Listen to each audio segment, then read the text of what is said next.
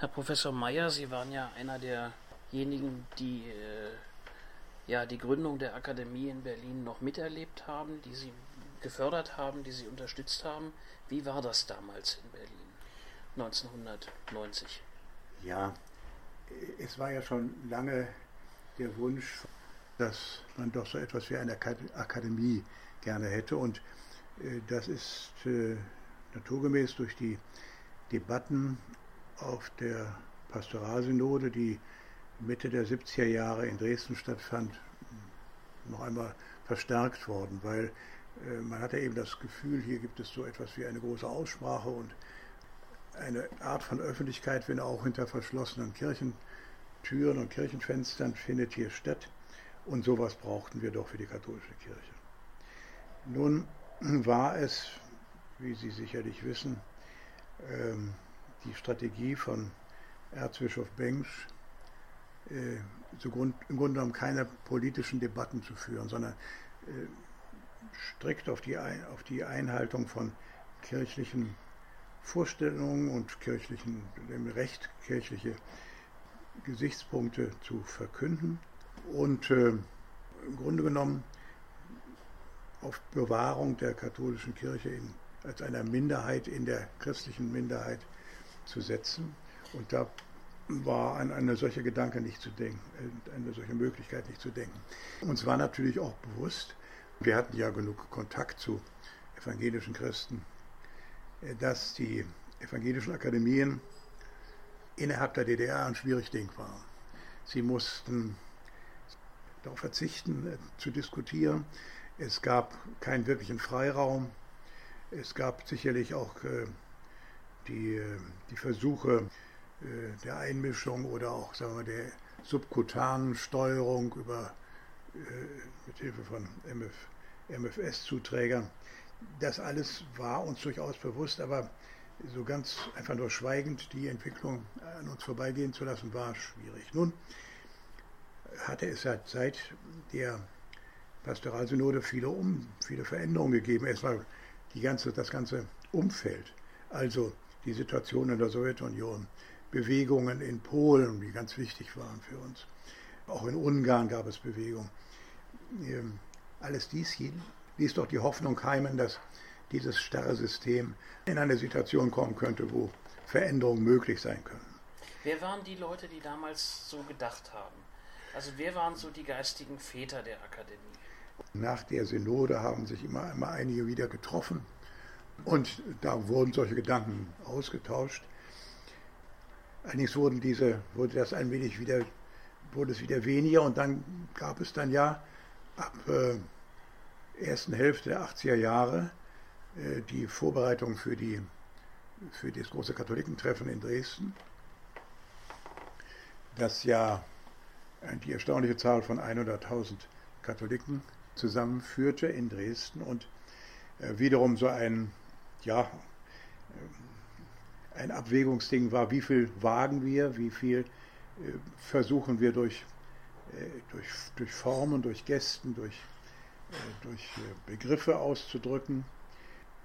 Ich weiß, dass äh, damals im, im, Vorfeld, während der, der, der Dresdner, des Dresdner Katholikentreffens, äh, mich Karl-Heinz Ducker ansprach und sagte, er hätte, Karl-Heinz Ducker war ja damals äh, mhm. Regens in, in Erfurt und ähm, die Bischöfe hatten ihm den Auftrag erteilt, na, sagen wir mal so eine Art, eine Gruppe zusammenzubringen, die sich, äh, eine Studiengruppe, die sich mit den Unterschieden, mit den wechselnden Verhältnissen mit den sich verändernden Verhältnissen in der DDR äh, beschäftigen sollte. Äh, Sie sehen also, dass da durchaus Überlegungen und, Vorbereitungen war und äh, natürlich ist auch in dieser, dieser Gruppe ist auch der Begriff einer katholischen Akademie gefallen. Da waren Vertreter von Akademikerkreisen und aus der Studentengemeinde. Also das war ein, ein Thema, das viele beschäftigte. Äh, wirklich, hm, wirklich akut wurde es dann in der Tat im Frühjahr 1990. Ähm, ich entsinne mich, dass es einen losen Gesprächskreis gab, der von Karl-Heinz Ducke moderiert wurde. Ja, Vorsitz wäre fast schon ein bisschen zu viel, mhm. aber der sich bei ihm regelmäßig traf oder mehr oder weniger regelmäßig. Mhm. Allerdings auch schon damals, äh, das ist glaube ich wichtig für, den, für das, was dann später entstehen sollte, äh, zusammen mit äh, Vertretern des äh, Westberliner Katholizismus in Westberlin zu Versuche einer Art, einer Art äh, Akademie zu gründen. Die war aber sehr stark bezogen auf, zunächst mal auf die Synode in Würzburg mhm. ähm, und hatte, war, war mehr im Grunde genommen ein Gesprächskreis, der sich über zwei Tage erstreckte. Ja. Ähm, insofern gab es dort keine, kein potenzielles äh, Konkurrenzunternehmen in Westberlin, was natürlich nicht so ganz einfach gewesen wäre, denn natürlich hätten die die Eltern Rechte gehabt, die größere Erfahrung.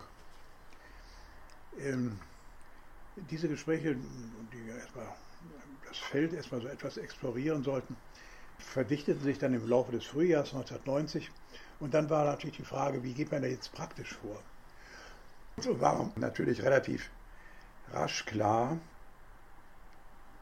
dass wir über so gut wie keine Erfahrung verfügten und dass es günstig wäre, wenn man sich im Kreis der, der Westdeutschen umtäte, ob es dort jemand wäre, gäbe, der auf dem Gebiet Erfahrung hat. Und da äh, war doch relativ rasch, konzentrierte sich das Gespräch auf, auf Werner Remmers. Mhm. Denn Werner Remmers war einerseits, hatte er Erfahrung mit der Leitung der, ähm, der Katholischen Akademie in, in Lingen und andererseits hatte es die Wahlen in Niedersachsen so gefügt, dass er äh, aus der Regierung ausscheiden musste, weil die CDU die Wahlen verlor und die SPD die Wahlen gewann mit Gerhard Schröder. Und wir hatten vor allen Dingen den guten, den, äh, den schönen Eindruck von Werner Remmers, dass er äh, nicht einfach den Versuch machen würde, eine westdeutsche katholische Akademie zu imitieren, sondern seine Erfahrung zu nutzen, um etwas hier auf die Beine zu stellen, was in der Situation gebraucht wurde. Was also, war das denn, was da gebraucht wurde? Ja, unmittelbarer Erfahrungsaustausch. Also ähm, Werner Remmers brachte beispielsweise, hatte also eine, so eine Veranstaltungsreihe, die nannte er Demokratie, wie macht man das?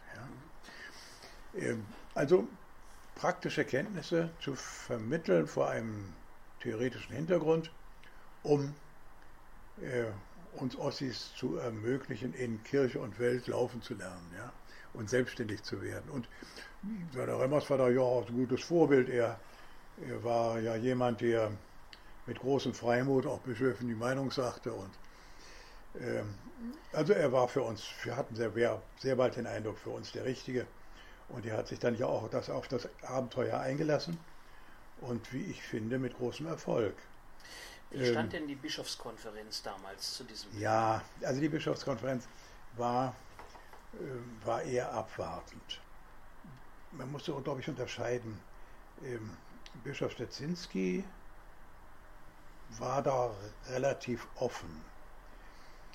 Die anderen Bischöfe, die ja zunächst alle Mitgründer waren, äh, sahen das für, für als, als etwas, was sie später auch haben wollten aber zunächst nicht.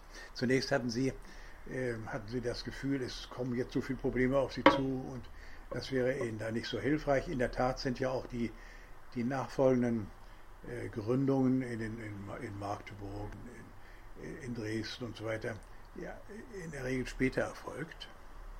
Ähm, und zum Teil war das ja auch noch in Zusammenarbeit mit der Berliner Akademie. Also die Berliner Akademie hat das aber auch andererseits wieder akzeptiert. Sie es war ja klar, dass äh, sie gar nicht das ganze Gebiet der früheren DDR abspielen, bespielen konnte, sondern äh, es hat zwar einige Veranstaltungen außerhalb Berlins gegeben, aber man war doch doch ganz froh, wenn man, dass man einen richtigen Akademiebetrieb hier für die, die Stadt und das Umfeld entwickeln konnte und äh, dass die anderen Akademien dann sich stärker den sich inzwischen ja auch entwickelnden Ländern zuwenden konnten. Das, die hatten ja dazu ein Aufgabenfeld Magdeburg für Sachsen-Anhalt äh, und Erfurt für Thüringen.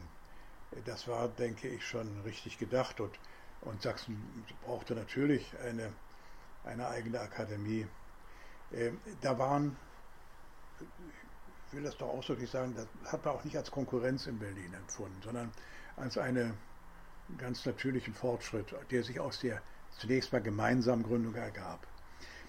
Ich weiß, dass ähm, Werner Remmers, der ja damals durchaus äh, bekannt war durch seinen Freimut, äh, die, den auch durchaus seine Zügel, seine Zügel schießen ließ und dann er gelegentlich dann sehr auch durchaus kirchenkritische Bemerkungen machte. Und ich weiß, dass er dann mal äh, doch äh, von der versammelten Ostdeutschen Bischofskonferenz, ja, ich weiß nicht, ob es sie überhaupt schon noch, noch gab, aber faktisch gibt es sie ja immer noch, tritt ja einmal jährlich zusammen, äh, dass er doch da äh, mal eingeladen wurde, um, wie er, was er denn, naja, ob man ihm, ihn ein bisschen auf den Zahn zu fühlen, aber an Werner Remmers und seinem Freimut äh, war einfach nicht vorbeizukommen und die Bischöfe haben auch eingesehen, dass im Wesentlichen ja mit ihm ein, ein, ein ja, wie soll ich sagen, ein, ein Bombengewinn hatten. Ja?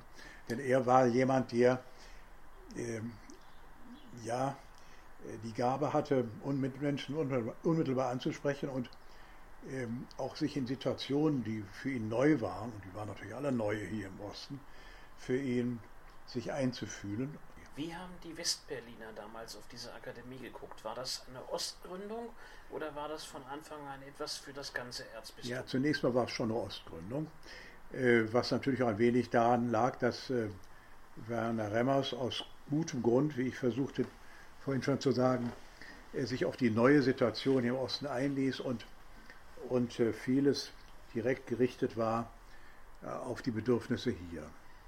Besonders als die Akademie gleichsam noch von Ort zu Ort zu ziehen musste, noch keinen festen Sitz hatte. Wir hat ja an unterschiedlichsten Orten getagt und dann hat sie sich auch immer bewusst auf die Situation dieses Ortes eingelassen. Also meinetwegen der katholischen Schule oder der, der, der, der, der katholischen Schwestern oder so etwas. Ich denke, es war, es hat sich da bewährt, dass es zwar gewisse Erfahrungen der Westberliner mit so einem Akademieversuch gab, der aber kein, niemals zu einer wirklichen Akademie im, ich sag mal zwar im bundesdeutschen Sinne geworden ist, sondern dass sie hier die Chance sahen, dass hier eine Akademie entstehen würde. Und sie haben akzeptiert, dass im Gegensatz zu der Evangelischen Akademie Berlin der, der eigentliche Kern, der Hauptsitz und der geistige Mittelpunkt dieser Akademie ich sage jetzt mal, auf dem früheren Friedhof von St. Hedwig ist und das heißt im Osten. Ja. Jetzt sind wir bei der Gründung der Akademie angekommen. Wie hat sich die Akademie über die Jahre entwickelt? Was war so aus Ihrer Sicht, was waren die Programme der ersten Jahre? Wo steht man heute? Also wie hat sich das verändert? Also wenn ich das, ich vergleiche so, man hat ja immer mal gesehen und war auch bei Veranstaltungen bei katholischen Akademien im Westen, so hat sich die Berliner Akademie äh, Themenkreise Schritt für Schritt erarbeitet oder erkundet. Wie ist da Interesse? Kommt da so etwas wie ein Stammpublikum, das aber nicht immer kommt, sondern äh, zu dem Thema eher kommt als zu einem anderen, also womit wo man auch ein bisschen erproben kann, wie kommt es zu einem Gespräch. Ähm, dabei will ich nicht verhehlen, dass bis heute nach meinem Eindruck, bei, in Gesprächen in der Akademie die Initiative bei Gesprächen nach Vorträgen oder bei Fragen nach Vorträgen, vor allem bei Gesprächen nach Vorträgen, eher von, äh, von dem westlichen Teil des, des Publikums ausgehen. Äh, weil es ist ja ein Nachteil der Ossis, dass sie sich in, in Gesprächssituationen nur mit Schwierigkeiten bewegen, sich äh, leicht zurückgesetzt fühlen, sich auch äh, leicht korrigiert fühlen und dann nicht bereit sind, ihren eigenen Standpunkt zu vertreten, weil sie plötzlich in einer, in einer Situation sind, die sie aus ihrer Osterfahrung nicht kannten.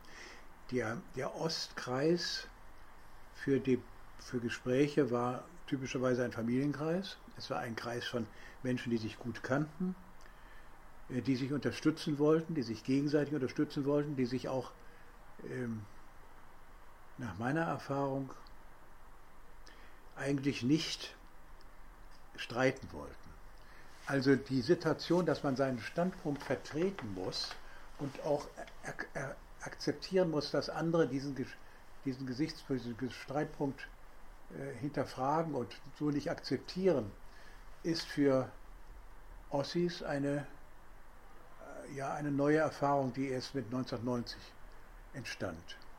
Ähm, ich habe das auch im Kreis von Wissenschaft und Forschung erlebt. Ich gehörte dann ja relativ rasch ähm, im Wissenschaftsrat auch äh, zu der wissenschaftlichen Kommission, weil die wissenschaftliche Kommission hatte zwei Ländervertreter und, und dann war eben nach 90, einer kam aus dem Osten, einer kam aus dem Westen und aus dem Osten kam ich. Also ich hatte eher einen Zugang sehr rasch zu diesem äh, anderen Art der Debatte, zumal ich mich mit Bildungs- und Hochschulthemen und Forschungsthemen äh, eigentlich immer beschäftigt habe und ich ein wenig auch als Anglist wusste, wie es da so zugeht in, bei, bei, solchen Gesprächen. Also natürlich normalerweise streitig, äh, ohne dass man, ohne dass man äh, das Gefühl hat, da wird jemand äh, äh gleichsam ausgegrenzt oder da muss man sich seiner Haut wehren. Ja, man muss sich natürlich seinen Standpunkt vertreten, aber man kann auch, man kann auch seinen Standpunkt entwickeln und verändern und kann Neues dazulernen das ist keine generelle Ossi-Erfahrung und ich glaube, dass vielleicht bin ich auch geprägt von, dieser, von diesem Weg, der in den letzten Jahren, der natürlich sich immer mehr verbesserte und wo die Ossis immer mutiger waren oder auch streitlustiger. Ähm, aber im Kreis mit den gesprächsgewohnten und streitgewohnten Westteil des Publikums bei theologischen oder anderen Themen oder kirchenkritischen Themen äh, sind sie eher bereit zuzuhören, als sich zu beteiligen. Das ist äh, mein Standpunkt nach, meine Erfahrung. Ich hoffe immer noch, dass das anders wird. Ja. Das heißt, das hat die Akademie noch nicht geschafft, das Publikum aus ja. dem östlichen Teil äh, des Bistums sozusagen zu mobilisieren. Ja, zu ermutigen. Es ist natürlich auch schwierig, denn wie will man das machen? Ähm, in den schon wenn Sie die, den wissenschaftlichen Rat ansehen, der ist ja Ost-West besetzt. Und der ist so besetzt, dass, die, dass da auch äh, es keinen Unterschied gibt in Bezug auf Gesprächsbeteiligung der mhm. Westmitglieder und der Ostmitglieder. Ähm, da ist man aber von vornherein in einer Gesprächssituation gewesen, als er gebildet wurde, wo es ganz selbstverständlich Gesprächs äh, von beiden Seiten gab. Was würden Sie sich denn von der Akademie für die nächsten 30 Jahre wünschen? Also was sind die Themen, die aus Ihrer Sicht heute dran sind und was muss man machen? Ja, also zunächst einmal will ich äh, es ausdrücklich für richtig halten, dass Herr Hake in Bezug auf den, den jetzt verstärkten Diskussionsprozess innerhalb der katholischen Kirche eine meinungs- und themenoffene Haltung einnimmt, also nicht den Versuch macht, die Akademie in einer bestimmten Richtung zu profilieren, sondern äh, dass jeder das Recht hat und das Gefühl hat, hier kann ich mit meiner Meinung zu, äh, zu Wort kommen. Äh, ich glaube aber, dass die katholischen Akademien schon eine, eine Funktion haben, bei diesem sich, wenn ich das mir also formulieren darf, sich allmählich herausbildenden Synodalisierung der katholischen Kirche, die ich für ein ganz wichtig, wichtiges Element halte. Ähm, nicht nur im ökumenischen Sinne, sondern auch im, im Sinne des Wirkens einer mhm. sich sehr stark ja doch heute areliösen und laizistisch verstehenden Gesellschaft, äh, um da das mit sich, sich zu beteiligen, auch selbstbewusst sich zu beteiligen und sich nicht immer das Gefühl zu haben, man, man muss sich man muss sich verteidigen und man muss etwas verteidigen, was man eigentlich nicht verteidigen will. Ähm, da, da braucht es sicherlich einen Weg, aber ähm, ich fände es nicht gut, wenn, und da sehe ich auch bei Hake keinerlei, keinerlei Sorge, dass er das in eine solche Versuchung nachgeben würde. Ich fände es nicht gut, wenn man das Gefühl hat, ich gehöre jetzt hier zu einer bestimmten Fraktion äh, in dieser sich synodalisierenden Kirche und äh, die vertritt nun eine bestimmte Position, da ist er offen und äh, das fände ich auch gut, auch im angemessen für Berlin, denn Berlin ist, der Berliner Katholizismus muss rund um Gesprächs offen bleiben. Also was ich bedauern würde, wäre, wenn er, wenn es nicht, wenn die Chance nicht gesehen würde und genutzt würde, äh, in diesen vielgestaltigen Kosmos, den Berlin heute darstellt, Katholisches mit Selbstbewusstsein einzubringen.